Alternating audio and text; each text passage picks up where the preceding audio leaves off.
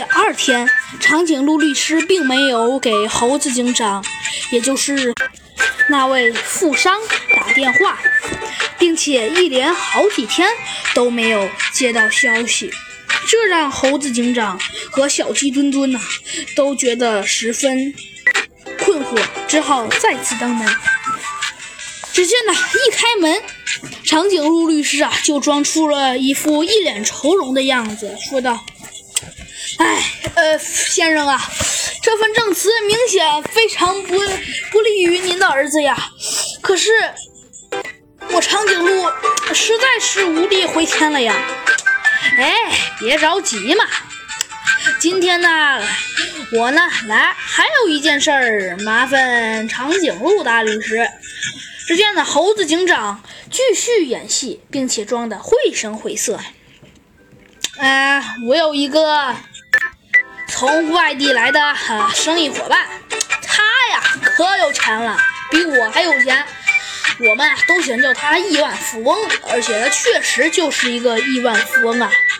但是呢，却身上呢有一种病，一直都没能治好。呃，在临终前几天呢，他呢就希望能找到失散多年的亲生儿子。但问题是。没等到他就去世了，没想到他去世之后啊，又来了一个年轻人，自称是亿万富翁的儿子。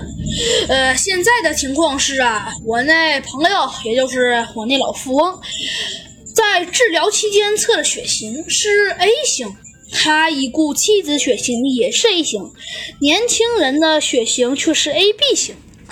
如果你是我那朋友，呃，你该如何判断这位年轻人身份是真的还是假的呢？哎，这太简单了呀！